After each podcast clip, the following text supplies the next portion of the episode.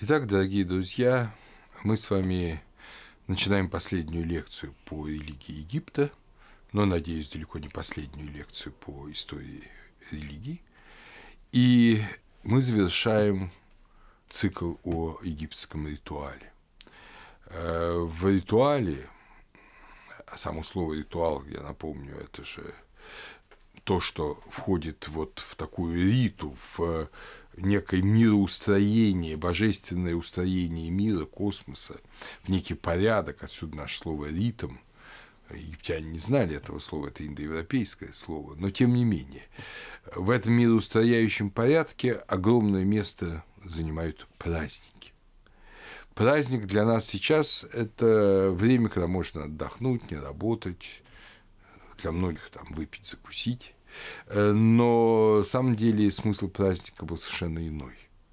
Смысл праздника заключался в том, что человек прерывал свои дела на земле ради э, своего пропитания, ради своего э, такого жизненного временного устроения, которое, ну, понятно же, именно временное, скоро рано или поздно закончится – и прорывался, вновь переходил в состояние предстояния перед Богом.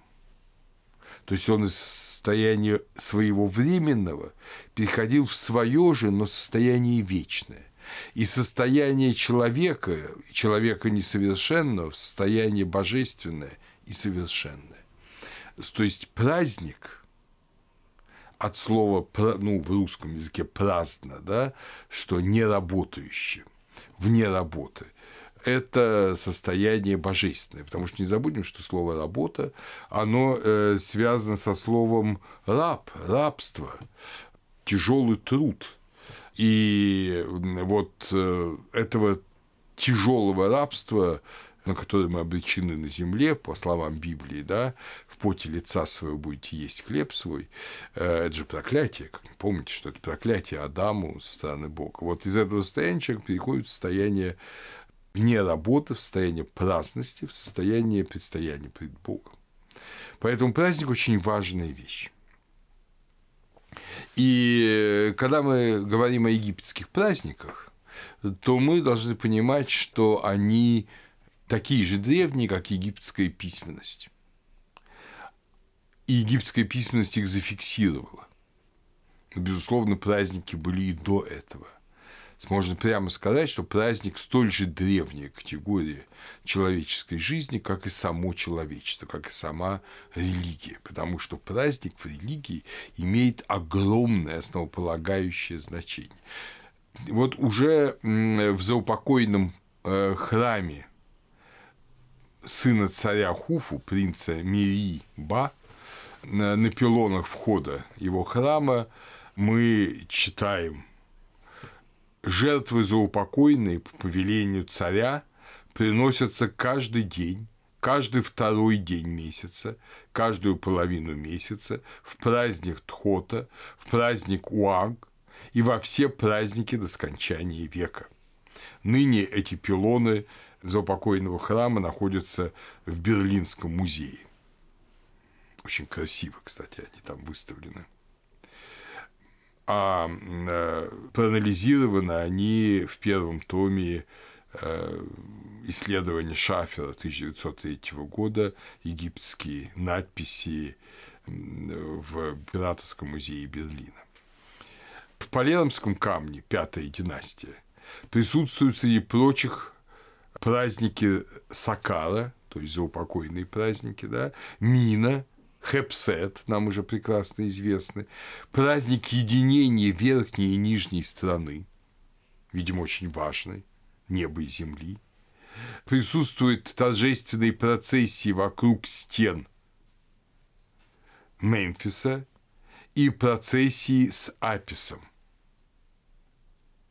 Э, обратим внимание на эти процессии с Аписом. Апис, э, об Аписе будет чуть позже. Чуть позже мы об этом будем говорить. Что это? Э, в текстах пирамид многократно, многократно упоминаются праздники. Как обязательный элемент э, существования общества и как обязательный элемент связи живых и умерших. Так в пирамиде Пепи I, речение 458, мы слышим «Пастырь прислуживает тебе». Мы не знаем, как, что это за пастырь. «Праздник новолуния празднуется для тебя». Праздник месяца празднуется для тебя. Праздник полумесяча наступает для тебя. Праздник шестерицы дней празднуется для тебя. Руки даются тебе. Танцы совершаются для тебя. В пирамиде Тети упоминается и праздник седьмого дня наряду с праздником шести дней. Это параграф 716 текстов пирамид. В 2118 параграфе текстов пирамид в гробнице Неферкара говорится «Новомесячие, полумесячие, установление жаровни». Мы не знаем, что это такое что-то на чем-то, видимо, где жарили жертвенное мясо. Праздник Тхота, праздник Уаг, тот самый. Праздник нарезания. Хенчет. Тоже не знаем, что это такое ну, видим нарезание хлеба, я думаю, потому что на э, заупокойных стелах, вот во время, на столах жертвоприношений, мы всегда видим нарезанный определенным образом хлеб, который напоминает то, как сейчас люди, которые умеют праздновать Пасху, нарезают большие куличи вот такими же длинными тонкими ломтями. Новогодние подношения тебе, дабы мог ты жить как Бог – у Неферкара, да будет облучено тело твое так, чтобы ты мог выйти ко мне. Мы видим, что празднества совершаются заупокойные, чтобы умерший мог жить как Бог. У нас сейчас сохранились вот в православии эти традиции заупокойных субботних литургий, особенно некоторые субботние поминовения, например, э, мясопустная родительская суббота, э, но мы до конца не понимаем это значение этих праздников. Вот египтяне очень ясно понимали, что вот эти поминовения в определенные дни, кстати, суббота, да, э, это для христиан это шестой день, это праздник шестого дня – потому что у нас седьмой день воскресенья воскресный. Так вот, эти праздники, они имеют прямое отношение к умершему. Умерший будет жить как Бог благодаря тому, что ему здесь будут совершаться праздники, воздеваться руки в молитве, совершаться танцы – Опять же, не забудем, что египетская культура – это все-таки культура африканская. И если у нас в храме не танцуют, то в Эфиопии танцуют. Э, вот в Африке танец – это одна из форм поклонения Богу, и в Египте это было всегда. Кстати, это было и в Древней Греции. Число празднеств возрастало век от века. Праздники богов, праздники царей, праздники усопших. Очень э, важно, что во время праздника народ допускался во двор храма. И вот в этот гипостильный зал – и участвовал в жертвоприношениях. Вы помните, дорогие друзья, что гипостильный зал, колонный зал храма или двор, внутренний двор храма, он символизировал уже э, вот этот поля Иалу, это места блаженных, места воскресших, умерших. То есть э, во время праздника живые люди после определенных очищений, видимо, входили в этот мир блаженных, они уже были на небесах и совершали жертвоприношения, участвовали в ней, вкушали совместную жертву. Календарь праздников Медене Табу говорит о том, что треть года выделялась как праздничная. То есть один день из трех был праздничный. Примерно о том же говорят календари праздников э, в других храмах, которые до нас сохранились, эти календари. Это Эдфу, Дендера, Эсна. Дендера издана Брукшем, Эдфу э, библиотека храма Эдфу издана Элиотом. И мы видим, что э, действительно праздников очень много. В царстве Рамзеса III по сообщению Блекера который написал специальное да, исследование о праздниках в Древнем Египте, праздники совершались 163 дня в году. То есть почти каждый второй день. был праздник. Особенно отмечалось э, праздничное начало года. Вот мы не оставили этой традиции, мы празднуем э, новолетие, иногда говорят, что это вот праздник плохой, языческий, все, но тем не менее его празднуют. Мы его празднуем. И надо сказать, что начало года отмечалось ликованием и священнодействиями в Египте с глубочайшей древности.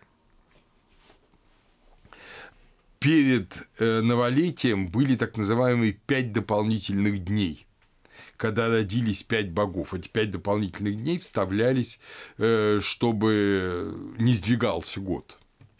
Э, эти пять дней посвящались последовательно Осирису, Сету, Гору, Исиде и Нефтиде и также отмечались.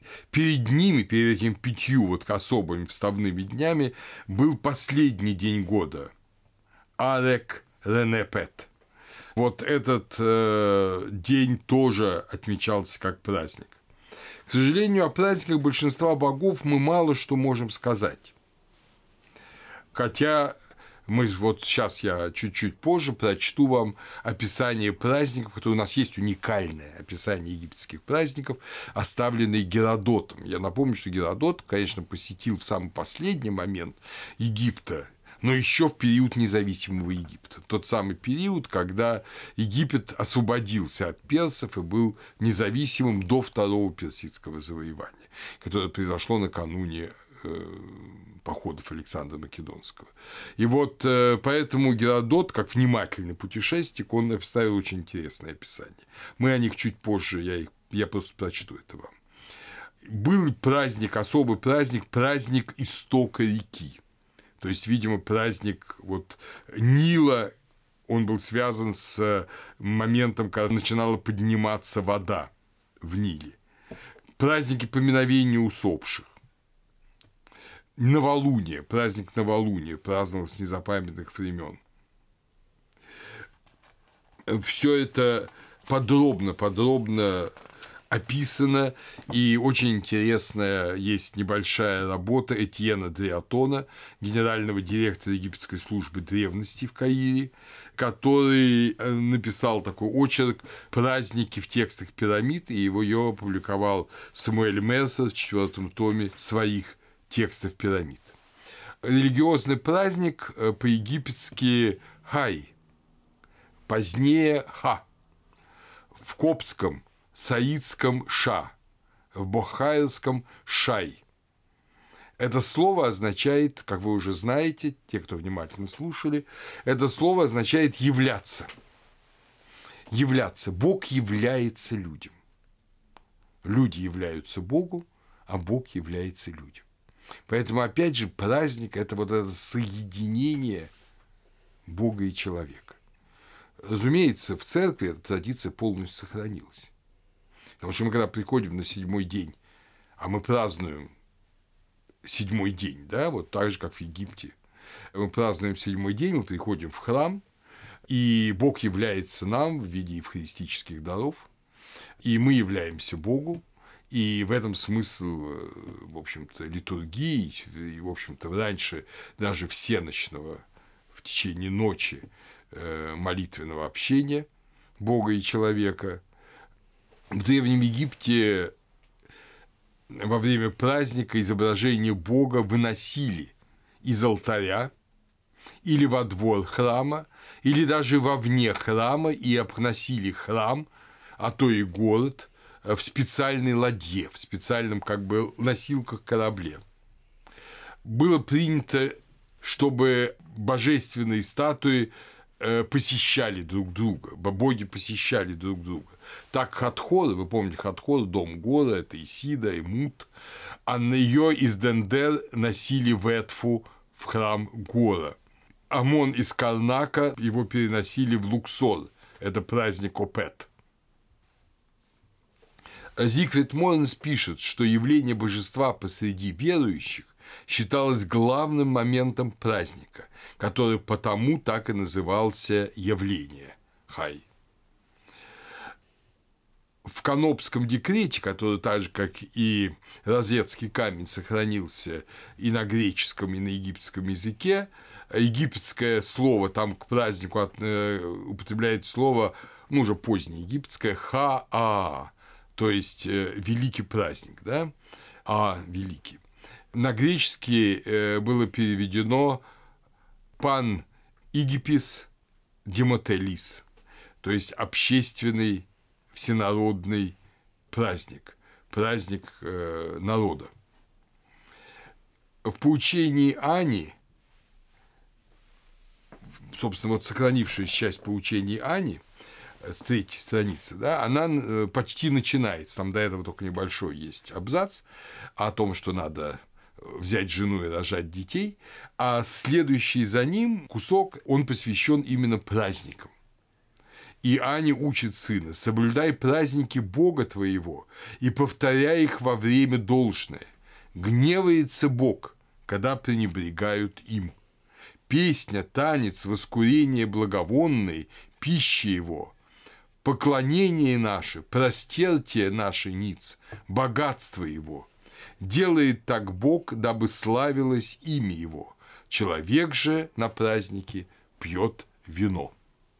То есть традиция, что люди после богослужения или в завершении богослужения пьют вино и даже становятся пьяными, эта традиция, как вы видите, очень древняя, и вот она зафиксирована в Уане. Но я позволю себе вот сейчас прочесть из Геродота – из Геродота эм, именно кусок, вот уникальный кусок, это праздников, о праздниках. Это вторая книга Геродота, э, параграфы 59-62.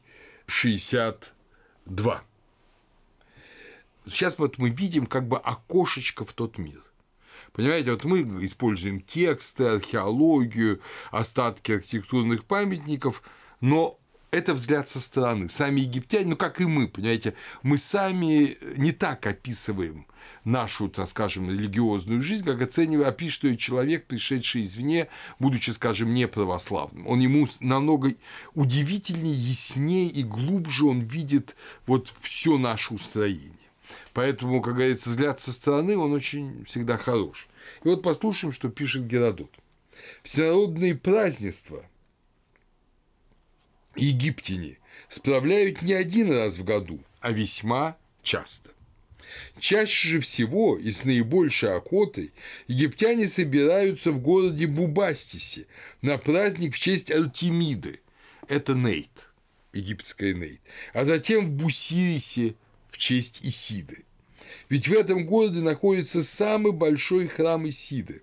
Расположен же этот город в середине египетской дельты – Исида – это египетское имя Диметры.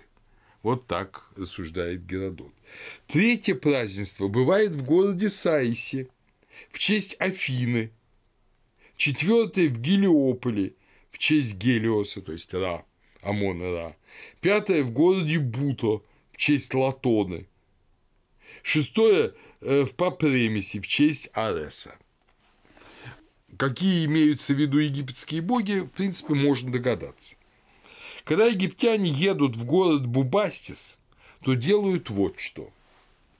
Плывут туда женщины и мужчины совместно, причем на каждой барке много тех и других. Значит, плывут со всего Египта в дельту, да? У некоторых женщин в руках трещотки, которыми они гремят. Иные мужчины весь путь играют на флейтах. Остальные же женщины и мужчины поют и хлопают в ладоши. Когда они подъезжают к какому-нибудь городу, то пристают к берегу и делают вот что.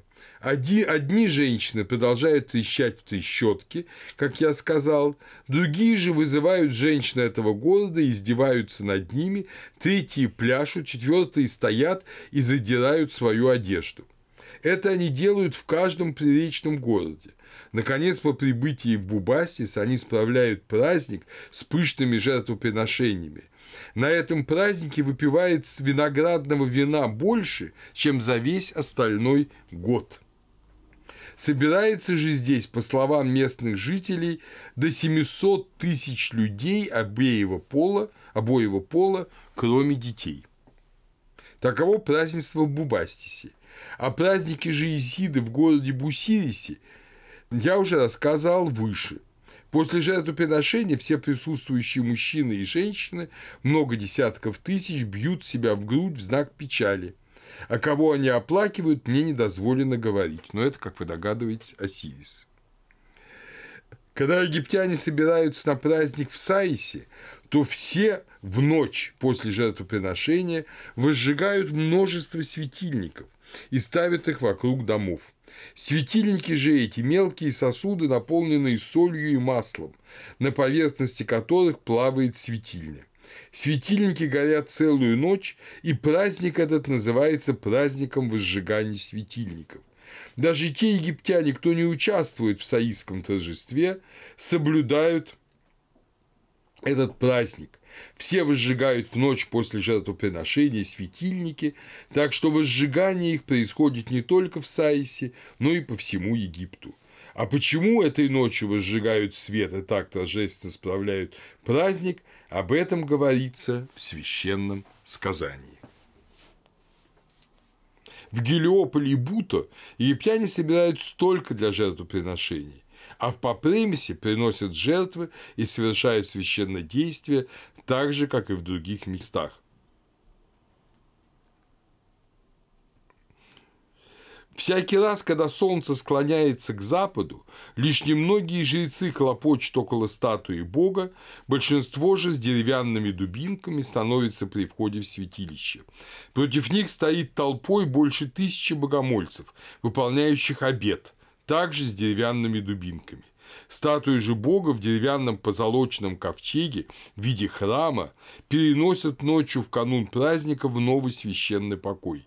Несколько жрецов, оставшихся у статуи Бога, влечет на четырехколесной повозке ковчег со статуей Бога. Другие же жрецы, стоящие перед вратами в преддверии храма, не пропускают их, Тогда богомольцы, связавшие себя обетом, заступаются за Бога и бьют жрецов, которые, в свою очередь, дают им отпор. Начинается жестокая драка на дубинках, в которой они разбивают друг другу головы, многие даже, как я думаю, умирают от ран. Египтяне, правда, утверждают, что смертных случаев при этом не бывает. Произошло же это празднество, по словам местных жителей, вот почему. Ну, дальше я вам не буду рассказывать. Те, кто хотят, могут прочесть сами вторую книгу Геродота, Эфтерпа, э, где об этом говорится. Мы еще с вами вернемся сегодня к Геродоту, еще кое-что немножко из него почитаем. Значение, которое праздники имели в жизни простых египтян, отражено в их именах, которые среднего часто царства стали отражать, часто стали отражать празднества. Прекрасные гимны все использовались в богослужении. Те гимны, которые мы с вами читали, они не были чисто книжными упражнениями, не были некими богословскими конструкциями. Они часть ежедневной службы и дважды в день возносились Богу. Эти гимны – пробуждение Бога утров – например, цикл гимнов Сабеку. Во время праздников пел весь народ. Во время коронации Тутмоса III в текстах говорит, говорится, э, люди, рехит, прославляли Бога в притворе храма. Практиковалось как пение с корифеем, то есть предводителем, и хором диалогическое, так и декламацией священника перед изображением Бога. Хоровое пение было весьма распространено. Во время празднеств пели и хоры, и, и весь народ. Некоторые молитвы и песнопения совершались индивидуально. Борис Александрович Тураев в своем исследовании о боге Тоте приводит слова молитвы Тоту. Слова, которые должен говорить муж после того, как принесет он приношение Тхоту. «Я один молюсь тебе». То есть египтяне знали и вот это личное благочестие, о котором мы с вами уже говорили, индивидуальную молитву, и вот это торжественное хоровое пение.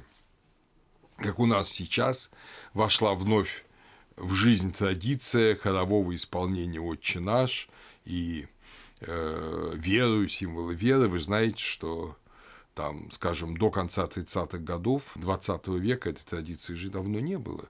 Исполнял только хор, люди молчали. Но вот местоблюститель Сергий ввел эту традицию снова, и мне кажется, что она очень хороша. А в некоторых храмах и намного больше исполняет весь храм у нас, да, и во время литургического канона целые определенные э, восклицания произносит весь храм, и действия определенные, скажем, взаимное целование, да, не только в алтаре происходит, но и во многих храмах, когда люди говорят «Христос посреди нас есть и будет». То есть это все возвращение вот к этой цельной религиозной культуре, когда люди не гости, не прихожане, отвратительное слово, между прочим, а э, участники священного действия. Они и пришли, и ушли, они участвуют в этом священном действии. Очень часто призывание поклоняться сенаджен, поклоняться Богу, обращены ко всей твари. Часто они пишутся на стенах и колоннах, обращенных вовне, то есть во внешний мир храма. Например, храм Хонсу в Карнаке. В храме Исида на острове Филе содержится призыв ко всей твари, даже к птицам и червям – восхвалять богиню. Это врата Филадельфа. Практически слова из последнего 150-го псалма «Всякое дыхание дохвалит Господа». Так же, как и у нас, как в любой другой стране, в любой культуре, мы с этим столкнемся с вами в Индии, в Греции, всюду.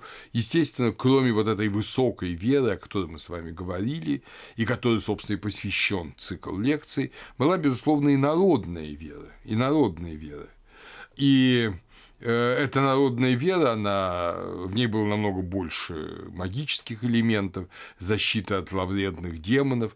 Кстати, очень характерно, что богом, который защищал от зловредных демонов, э, его имя было Бес. Это именно то самое имя, которое теперь вот уже в христианстве и в русском языке обозначает, понятно, зловредного демона самого по себе – Помощницей в родах считалась Туэрт, проводником в загробный мир, естественно, Анубис, которому молились, защитница зерна Непера, потому что Непер – зерно, Имхотеп, идущий в довольстве, э, считался целителем, таким врачом египетским Асклепием, ему молились в случае болезней. Сехмет – богиня в образе львицы, это даже само слово Сехмет – мощь, в женском роде. Т на конце, да, ей молились тогда, когда надо было, ну, или идти на войну, или каким-то другим образом проявить силу.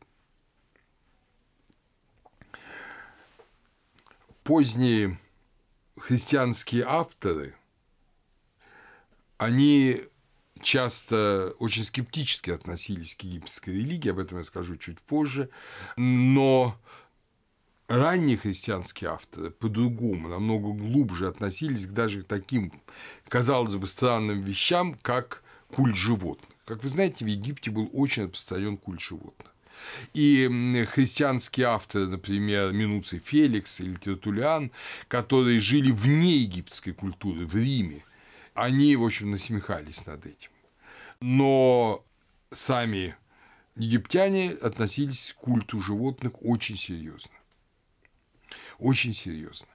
И это было не поклонение животным. Мы сейчас поймем, о чем идет речь. Уже в, середине шестого тысячелетия до Рождества Христова, около 5400 года до Рождества Христова, в Эль-Бадаре хоронили быков и коз как людей, запеленутыми, завернутыми в ткани, часто среди людей – на одних и тех же кладбищах, часто в одних могилах. От этого времени еще текстов нет, мы не знаем тот смысл, который они в них вкладывали. Но с первыми письменными текстами мы видим почитание божественных, вот неких божественных животных. И наиболее известно, разумеется, почитание Аписа. Аписа. Само слово «апис» хапи, как его пишут египтяне, но, видимо, читалось апис. Само по себе это слово, оно э, этимологически не до конца нам понятно. Но мы его встречаем уже э, в текстах пирамид, и мы знаем, что культ Аписа был учрежден Менесом в Мемфисе. Апис – это бык Птаха. По Манефону культ Аписов с 12-й Тинисской династии. Но в действительности уже при первой династии Гор-Аху э, в надписи на вазе из коллекции Михаилидиса уже упоминает об Аписе. В текстах пирамид, параграф 19, 1998-С, ты, Неферкара, стоишь во главе людей от Рибиса, как Апис, то есть умершего царя приравнивали к Апису. В данном случае слово э, «хапи» дается без детерминатива быка. То есть э, это некое существо, но э, еще как бы не обязательно бык. Агюст Мариет в конце XIX века нашел серапеум. Серапеум – это погребение аписов. 64 аписа были погребены от э, эпохи Аменхотепа III до буквально эпохи Христа – есть дематический папирус Вена, в котором говорится о том, как надо погребать аписов.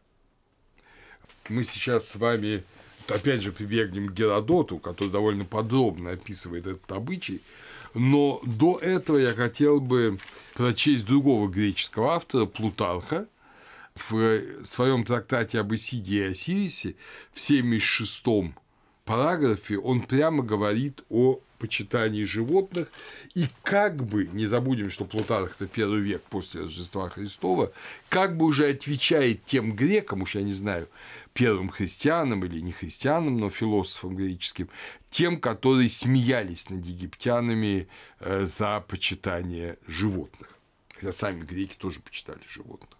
Скажем, сова была образом Афины, вот, лань Артемиды, бык Зевса, и это никого не смущало. Плутарх пишет, да и вообще не следует бездушное ценить выше одушевленного и бесчувственное выше способного к восприятию. Не следует, даже если бы кто-нибудь соединил вместе и воедино все золото и все смарагды. Не в цвете, форме или гладкости обитает Бог, ибо то, что не причастно и по природе своей не может быть причастно к жизни, имеет участь более бесславную, чем участь мертвых.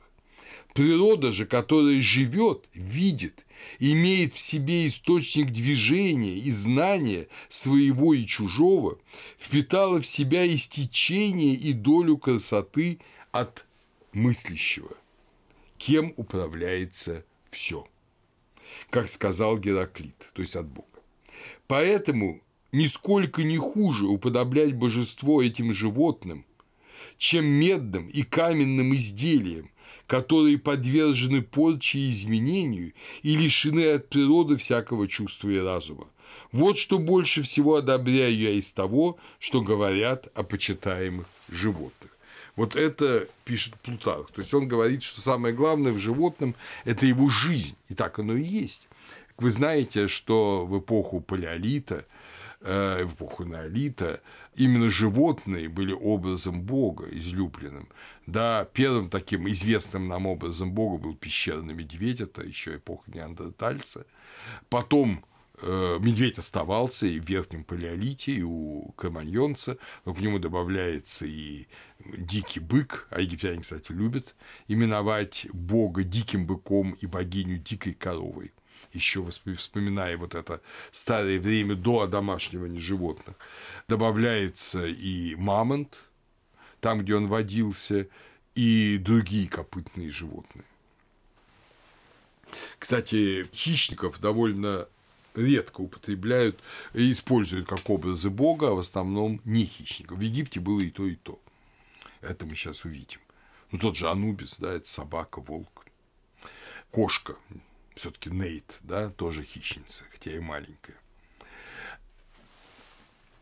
Христианский автор, один из самых замечательных, Дионис, Дионисий Ареопагит, в своем трактате о небесной иерархии 2.3 говорит, отвратительные и непристойные образы животных лучше помогают нам не принимать образ за первообраз.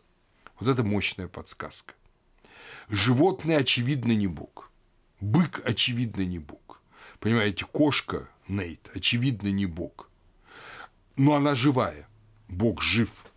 Поэтому в образе животного нам легче принять Бога и в то же время увидеть различие между Богом и его образом, образом и первообразом, чем в очень красивом каком-нибудь золотом, красиво нарисованном, но нежизненном предмете. Поэтому египтяне, хотя и великолепные, вы знаете, делали статуи, прекрасные делали изображения, и, как вы слышали на прошлой лекции, молились, чтобы в изображение вошла жизнь, тем не менее они еще большим почтением и уважением относились к тем животным, которые они по некоторым причинам считали божественными. В папирусе Харис 1, 44.9, Апис, бык Апис, объявляется Ба Птаха, то есть душой Птаха. Понимаете, душа Птаха, присутствующая на земле, это Апис. Апис также считается оракулом Птаха. Он объединяется с Осирисом. Апис Осирис – это умерший Апис, мумифицированный по всем правилам мумификации. Он изображается солнечным диском между рогами. Отсюда, кстати говоря, и искусственная довольно, ну, не очень распространившаяся традиция бога Сераписа. Серапис или Сарапис, а, Осирис Апис, Осирапис – это божество Александрии, как культ которого был разработан Манефоном, египетским жрецом, и афинским философом и теургом, богословом Тимофеем в царствовании Птолемея I Сатера. 305-283 год до Рождества Христова, для того, чтобы соединить греческую, эллинистическую и египетскую традицию. Но не очень это получилось, а получилось это с другим образом, с образом Исиды, Помните, когда мы с вами читали э, из Апулея, мы видели, еще мы немножко об этом скажем в конце лекции, что вот Исида действительно стала образом, и почему она стала божественным образом, соединившим две великие цивилизации. А Серапис не стал, но сама само имя Осириса Аписа, умершего Аписа, который помогает людям в ином мире, это вот такое божество, как бы предложено было ему поклоняться в эллинистический период уже с Птолемея I. Аписов содержали в специальном дворе Апион при храме Птаха в Мемфисе. Геродот, о котором я уже вам говорил, он в 153-м параграфе своей второй книги рассказывает о Псаметихе. Псаметих – это царь, который восстановил независимость Египта практически. Он правил в 664-610 годах до Рождества Христова.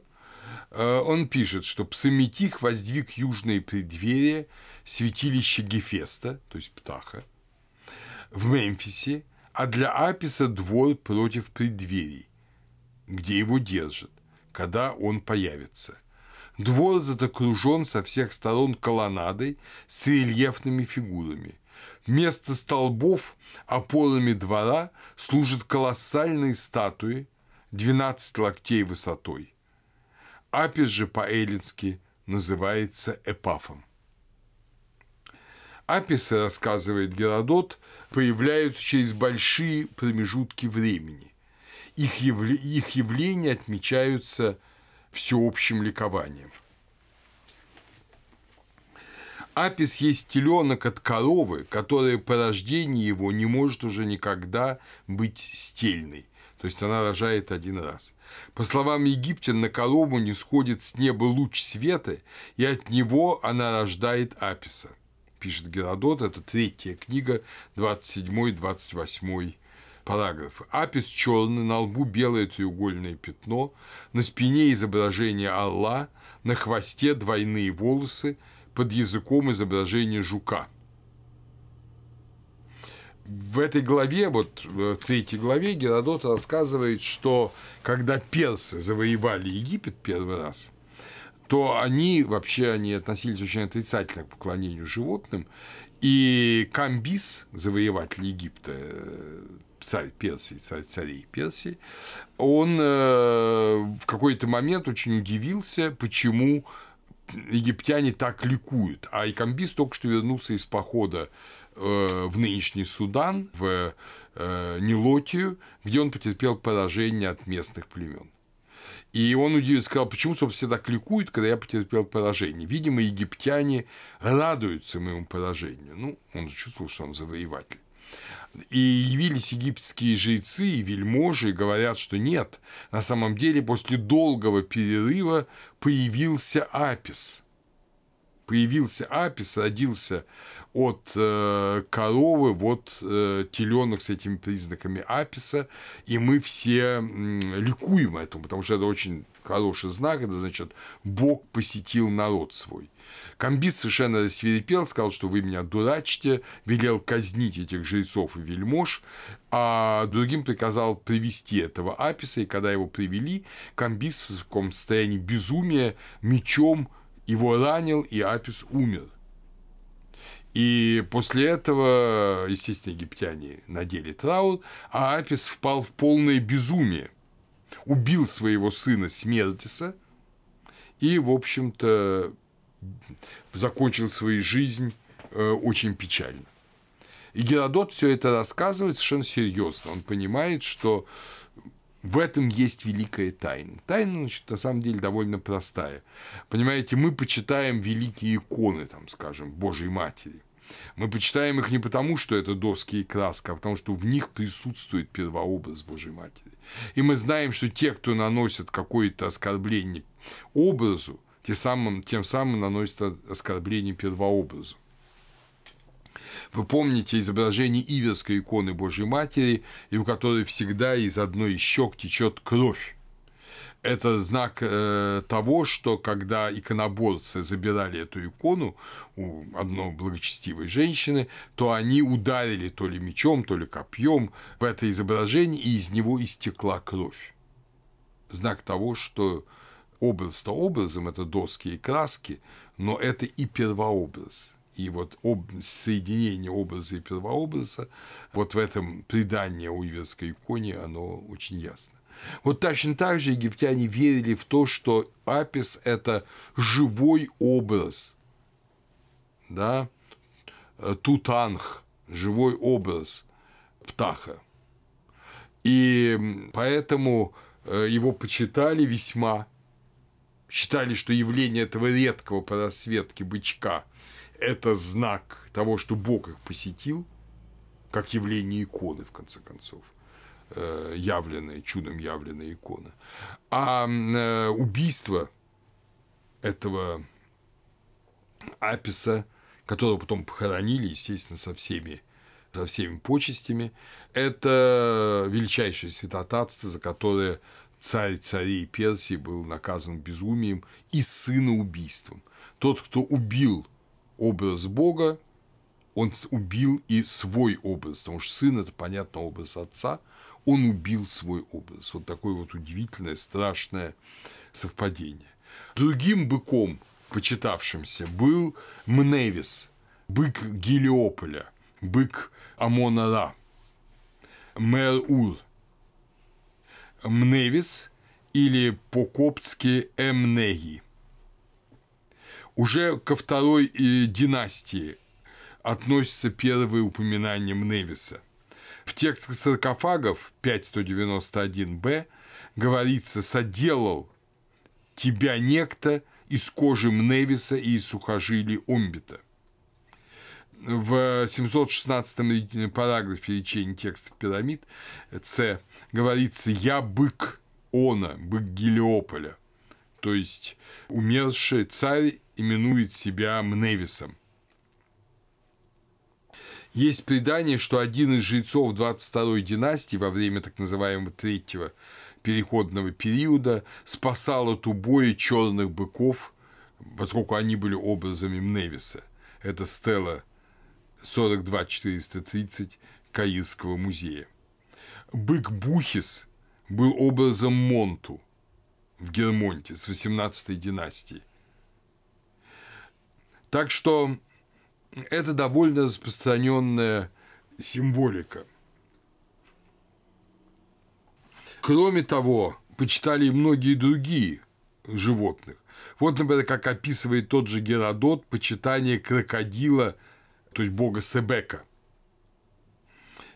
А по крокодил по-египетски Хемес, да, в Арсеное в Фаюме. Вот, послушаем, опять же, это удивительно. Но мумифицированных крокодилов достаточно много находок, которых похоронили со всеми почестями. Это 2,69. В иных областях Египта крокодилы считаются священными, а в других нет, и с ними даже обходятся как с врагами. Это, кстати, очень характерное указание, что это не значит, что по всему Египту, например, любой бык считал священным. Нет, быков приносили в жертву, быков ели, коров ели. Вот, но определенные быки считались священными. Также и крокодилы. Где-то они считались священными, где-то они считались даже врагами. Жители Фиф и области Меридова озера, Фаюмский оазис, почитают крокодилы священными. Там содержат по одному ручному крокодилу. В уши этому крокодилу вдевают серьги из стекла с золотом, а на передние лапы надевают кольца. Ему подают особо назначенную священную пищу, и пока он живет, весьма заботливо ухаживают за ним, а после смерти бальзамируют и погребают в священных покоях. Жители города Элефантины, Элефантина – это самый юг Египта, недалеко от нынешней плотины, да, около первого порога Нила. Жители э, города Элефантина, напротив, не почитают крокодилов священными и даже употребляют их в пищу. Называют их там не крокодилами, а хампсами. Это как раз так он слово «хамес» переводит на греческий язык. Крокодилами же их назвали ионяне, то есть греки, потому что эти животные казались им похожими на ящериц, живущих у них на оградах. Кроме того, почитали даже скоробеев, хепри. И, как ни странно, даже этих маленьких жучков мумифицировали и хранили почитали египтяне и некоторые божественные деревья. Сикамору, которая связывалась с нут, хатхор, финиковую пальму, акацию, лук, чеснок. За убийство священного животного полагалась смерть. Так что мы понимаем, что вот священное животное – это не дикость, как говорили некоторые христианские авторы, а это, в общем-то, такое вот удивительное древнее, древнейшая символизация. Символизация, когда не какой-то там статуя или икона, а живое существо считается божественным. А то, что египтян не смущало, великое это или малое, приятное или неприятное, ну, крокодил для многих неприятное существо, да,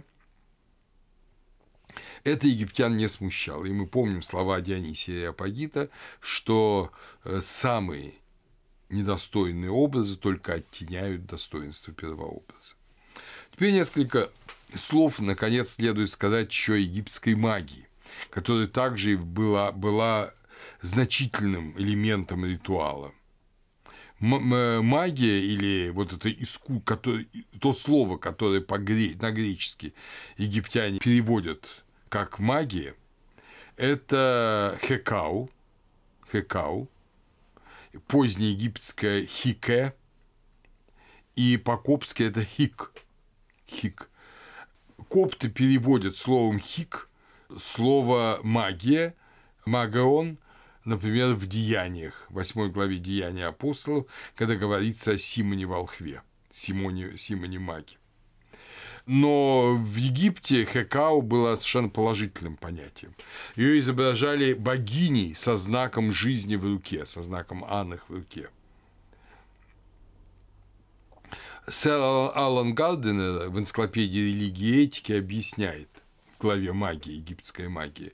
Хекау было чем-то отличным от искусства и практик повседневной жизни, поскольку Хекау определяла специальные силы в том, кто применял ее и всегда предъявляла больш, большее или меньшее требование к вере.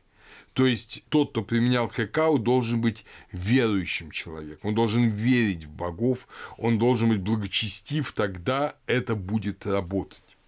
По, днев... по древним представлениям, кстати говоря, характерно не только для египтян, вот жителей Месопотамии тоже, сосредоточие хекау, то есть силы – вот этой духовной силы. Это хет, живот, чрево. Тексты пирамид, параграф 397б. Хекао – это то, что делает человека сильным в отношениях с духами, позволяет защищать себя и утверждать себя – против неких злых духов, которые мечтают отнять у человека силу и повести его по неверному пути. Кристенсен, Кристенсен, посвятивший специальное исследование магии, опубликованное в 1949 году, писал, известно, что магия занимала большое место в египетской религии. Она составляла сущность ритуальных священных действий, совершавшихся перед образом Бога в храме и перед усопшими в заупокойной часовне. Можно смело сказать, что магия составляла саму сердцевину религиозного культа и погребального богослужения. Каждое ритуальное действие имело сверхъестественное магическое проявление. Здесь мы должны помнить, что Кристенсен – это протестант, для которого главная задача человека – это восхваление Бога. А если человек пытается быть соучастником Бога в определенных действиях, если он хочет быть как бы частью Бога в своем богослужении, то это уже магия. И удивительно, что он, Кристенстен, в этом смысле достаточно прав. То есть египтяне понимали это именно так. Хекау – это те силы, которые здесь, на земле, человеку дают божественные возможности. Когда Иисус Христос говорит, если вы будете иметь веру с горчичное зерно и скажете этой горе поднимись и вергнись в море, и так будет, он говорит то, что египтяне бы назвали словом хекау. Когда он э, говорит, что те дела, которые я делаю, а Христос делает чудеса великие, и вы будете делать, и больше этого будете делать, египтяне бы это назвали хекау. Это не наше колдовство, которое против религии, которое как бы антирелигия. Когда человек может верит или он может не верить, но использовать эти духовные силы для того, чтобы, ну, как бы добиться своего эффекта, приворожить, наслать болезнь, вылечить больного, часто корыстно. В Египте было все иначе. Хекау – это тот набор знаний и действий, который позволяет человеку, как богоподобному существу, совершать определенные действия, имеющие значение для этого мира и выходящие за пределы чисто физических, чисто физических э, взаимодействий. С помощью Хекао возможно было исцеление, с помощью Хекао возможно была победа, с помощью Хекао возможно было все, что делает человека действительно богоподобным. Поэтому Бог дал человеку Хекау. Не случайно в Мерикара это прямо говорится, что создал он, Бог, для них, то есть для людей, Хекау, как оружие, дабы отводить удары случайные, дабы надзирала она, то есть это вот это Хекао, за ними днем и ночью, буквально охраняла их днем и ночью. Вот что такое Хекао. Это дар Божий для того, чтобы охранять человека.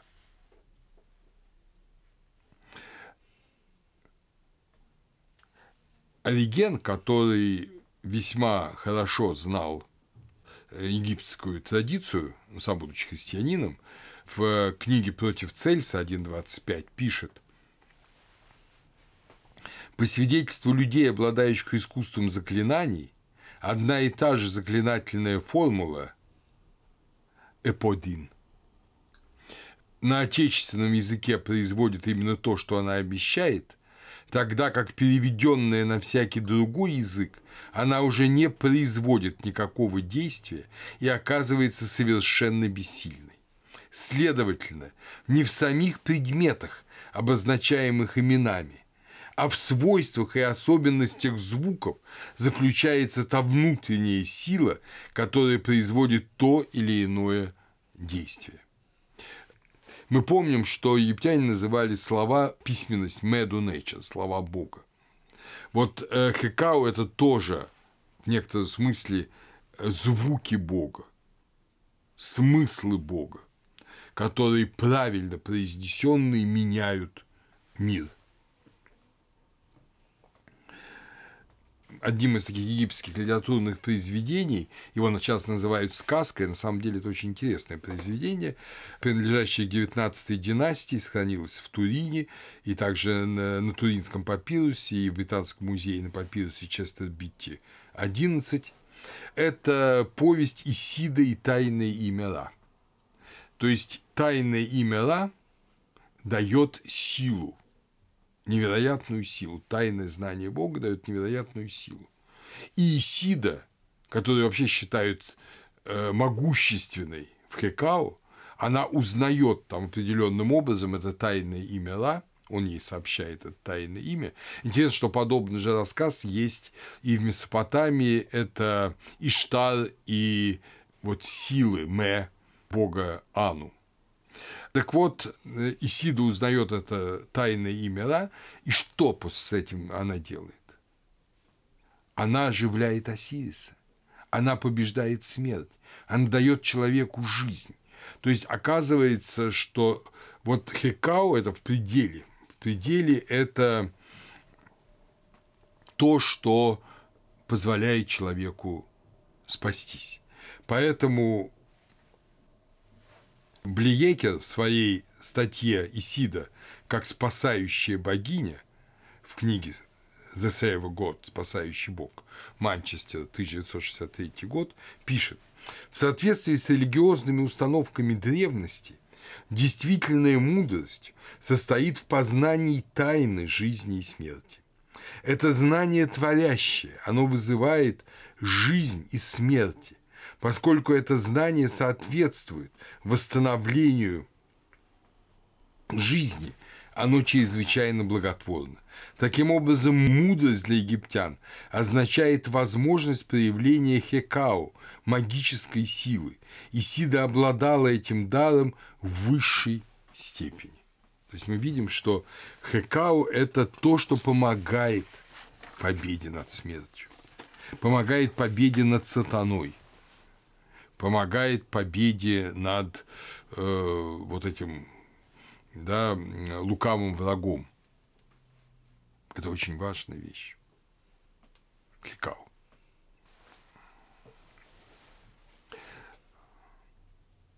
Поэтому Хекао сохраняется до конца и в самом положительном смысле.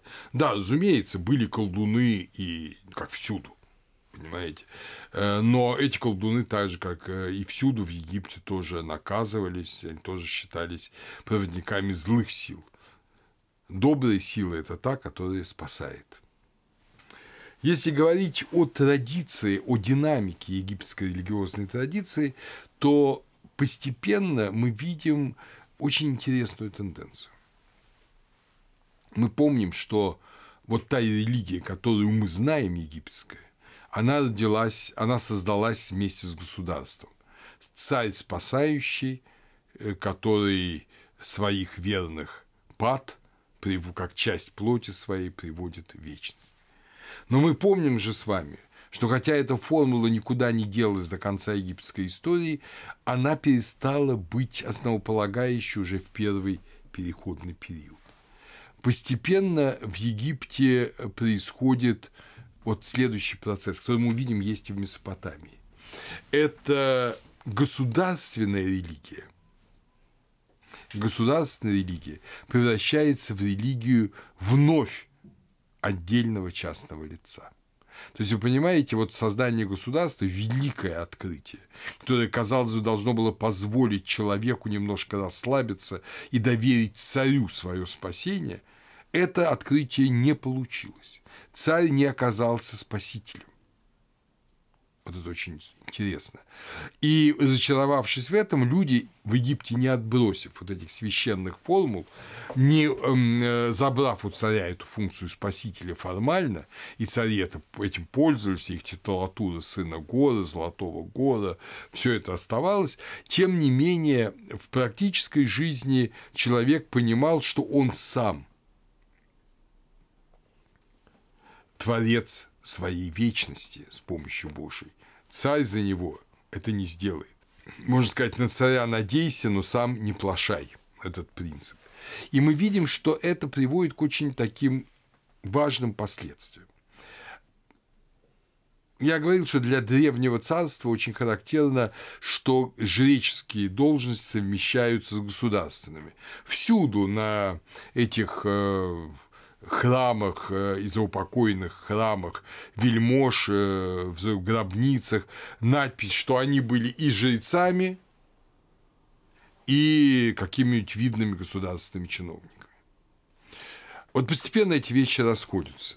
И даже тот высший жрец, который именуется титулом УАБ, чистый, он, как правило, перестает быть жрецом. То есть он формально им остается, но уже он не совершает священное действие. Священное действие э, во многом переходит к его заместителям. Так же, как, собственно говоря, и в средневековой Европе было, когда архиепископ в основном становился гражданским правителем, какой-нибудь архиепископ Майнский, да, вот, или Зальцбургский, Зальцбургский, а реальное священнодействие исполняли его викарные епископы. То есть происходило как бы опять возвращение. Государственное возвращалось к государству, частное священное, религиозное возвращалось к частному лицу. Об этом пишет и Киес, и Зигфрид Моренс. Это, в общем, довольно распространенное, довольно характерное явление. То есть человек опять стоит один на один перед лицом смерти, уже не очень доверяя царю, уже не очень доверяя священной иерархии царских чиновников, жрецов. Есть в храме жрец, который постоянно в храме, постоянно на службе, как наш священник. Вот ему он доверяет намного больше.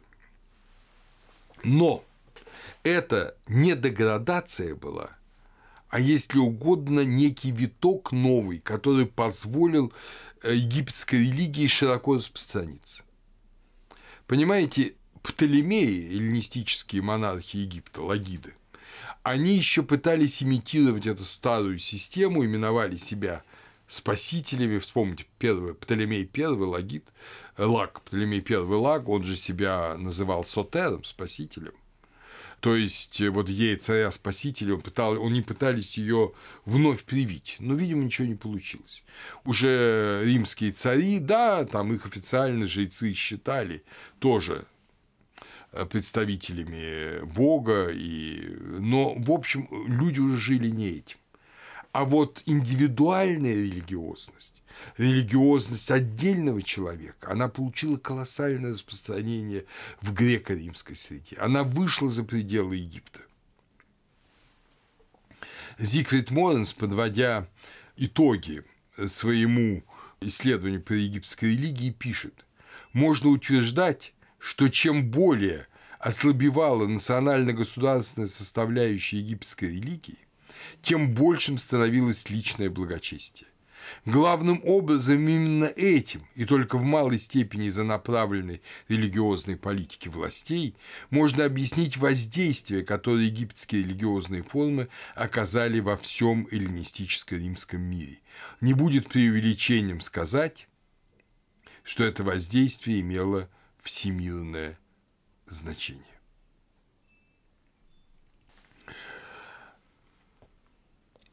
Египетская религия оказала глубочайшее воздействие на греко-римский мир, на Библию и даже на Новый Завет. Специалисты находят массу параллелей, на массу образов, вплоть до совершенно частных, связанных с египетской культурой, и это понятно. Величайшая, древнейшая культура, конечно же, не могла не радиировать вовне. И в этом смысле мы, конечно, понимаем, что Моисей был научен всей премудрости египетской. И Христос, да, младенцем был увезен в Египет, и пророк говорит, что из Египта возвал я сына моего. Египет постоянно присутствует в Ветхом Завете. И то есть это все совершенно ясно, это совершенно образы понятные. Но для нас даже важнее другое. Э, у пророка Агея есть такие слова. Еще раз, и это будет скоро, и придет желаемый всеми народами. То есть Мессия, Машаах.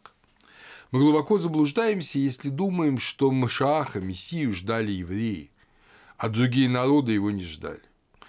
Вот сейчас, изучив религию Египта, мы ясно видим, что египтяне в своих очень своеобразных, часто непривычных для нас формах, они ждали – этого Спасителя. Они видели этого Спасителя в горе, спасающем своего отца.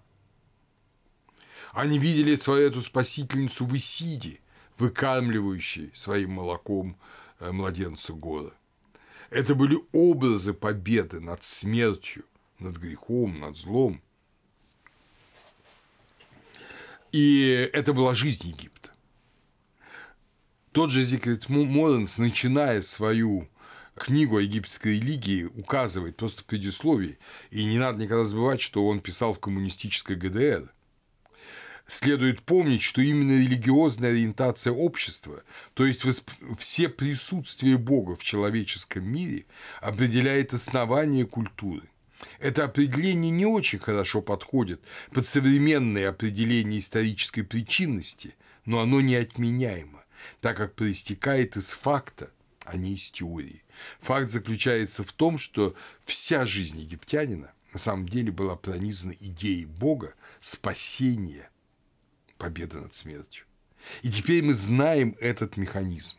Мы знаем, как египтяне надеялись спастись, что они для этого делали, какие были внешние формы, типа храма, ритуала, э, э, пророческих каких-то свидетельств, какие были внутренние формы, формы веры, все это мы изучили.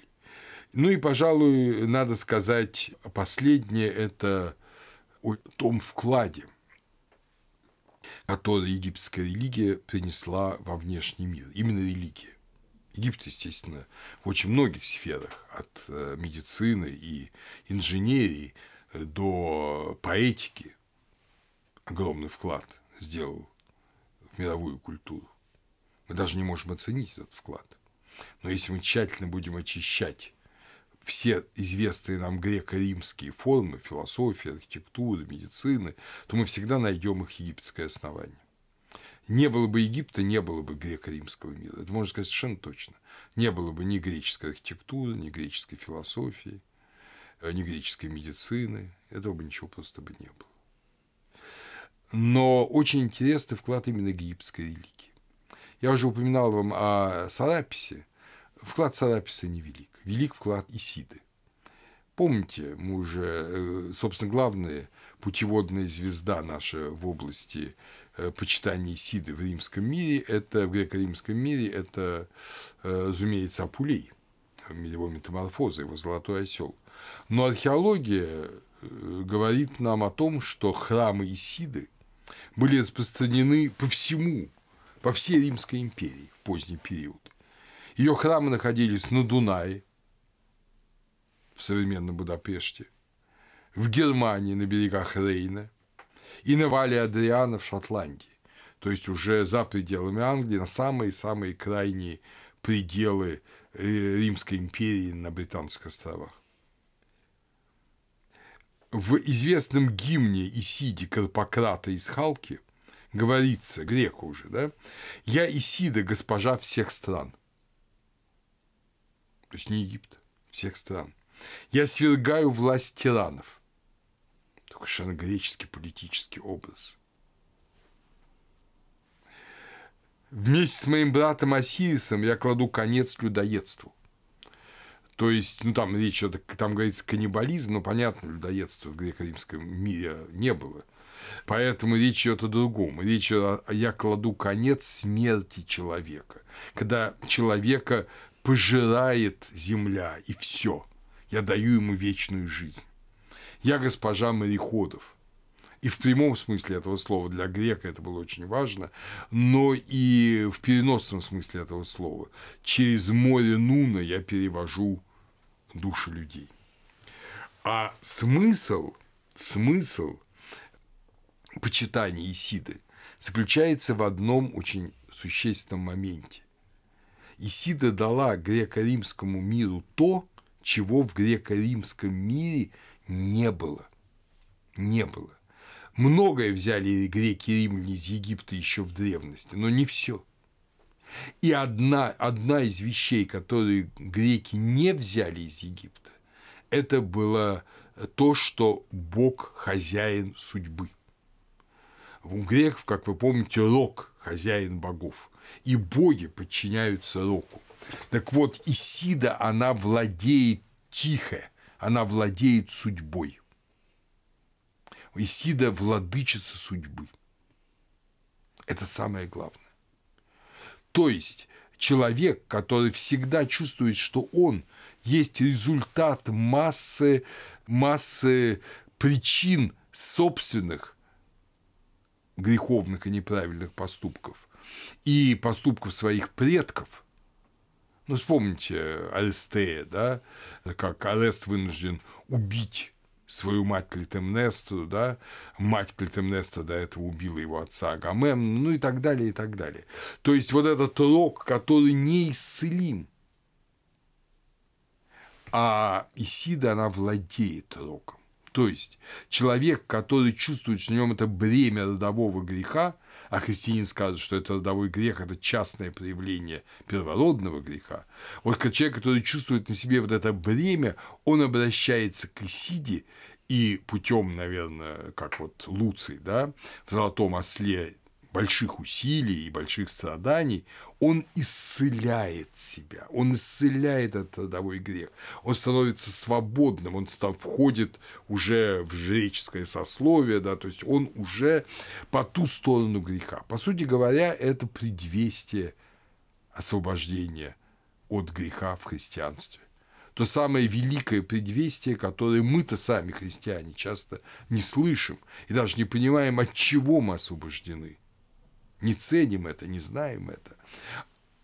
Люди греко-римского мира, почитая Исиду, действительно образ очень близкий Божьей Матери, которую и мы молимся, да, молимся ей как спасительница эм, Божьей Матери, они понимали, что Исида их освобождает от первородного греха.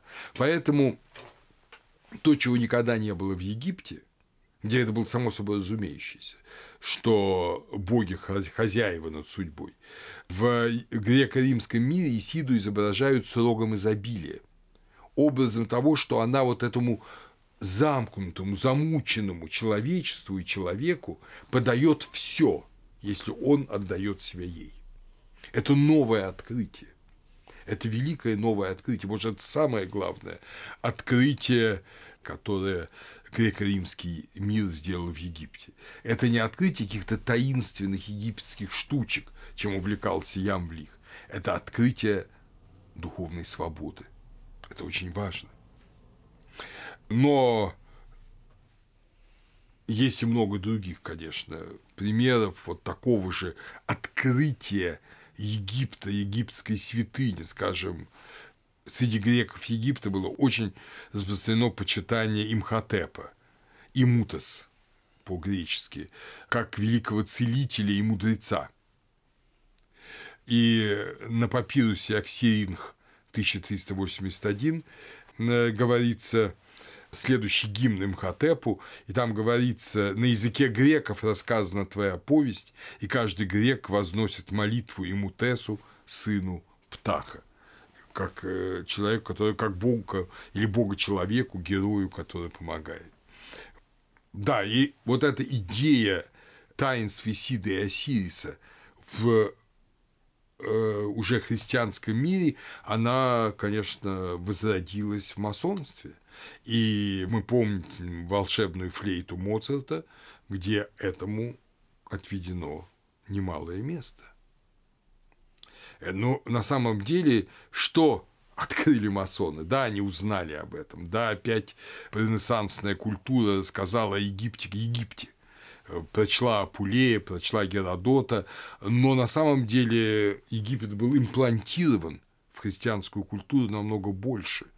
Вот этой идеи свободы, которую принес Христос и которую ждали от Исиды, освобождения от родового греха, от фатума, от рока. И подводя итог, я позволю себе опять процитировать Зигфрида Моренца, буквально последний параграф его книги. Многообразные связи между Египтом и иудео-христианскими писаниями и тринитарным богословием могут быть установлены с высокой степенью вероятности. И он показывает это.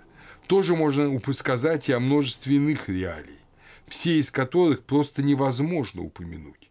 Например, связь между поклонением Деве Марии и поклонением Исиди, или замкнутой жизнью позднеегипетских храмов и монашеством, распространившимся по долине Нила. Характерно, что коптское слово для монастыря «хенеете» происходит от египетского хутнечер – храм, дом Божий. Все это позволяет нам считать, что Египет сыграл свою роль в стремлении христиан достичь разумения Бога и его вечных деяний. То есть оказывается, что роль Египта с точки зрения вот такого крупного исследователя, и я с ним совершенно согласен, заключается не просто в том, что какие-то были навыки, какие-то традиции, но без, так же, как без Египта не было бы Салона, Сократа, Пифагора, также им без Египта не было бы каких-то очень важных моментов в богопознании, для нас открывшихся в Библии, в Новом Завете, в проповеди Христа и осуществившихся Христом. То есть, еще раз, и это будет скоро, и придет желаемый всеми народами. Он пришел, египтяне его узнали первыми. И это величайшая традиция, египетская традиция, первая отказалась от себя – пользу новой веры. Не потому, что старая была плоха, а потому, что старая отлично подготовила народ к принятию благой вести о том, что чаемый уже пришел.